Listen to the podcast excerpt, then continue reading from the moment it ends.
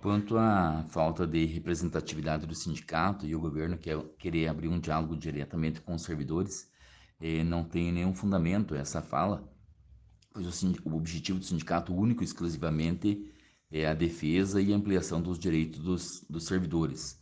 O Sindicato dos Servidores Municipais de Ponta Grossa não tem nenhuma vinculação partidária. O sindicato sequer é vinculado a alguma central sindical, como boa parte dos sindicatos a nível do Brasil tem. Não há nenhum crime nisso, mas o nosso sindicato sempre procurou, desde a sua fundação, manter uma independência, tanto política quanto a ligação às centrais sindicais. Então, portanto, essa fala é, de que o sindicato tem interesses, que há máquinas por trás do sindicato, ou de que há alguma vontade política é, por trás do sindicato, ela é, é falsa. É uma, uma afirmação que ela é mentirosa. Então, o sindicato tem um único objetivo e quem direciona o trabalho do sindicato são os servidores, através das reuniões, das assembleias, a diretoria do sindicato, sempre pautada no interesse da coletividade, no interesse dos trabalhadores.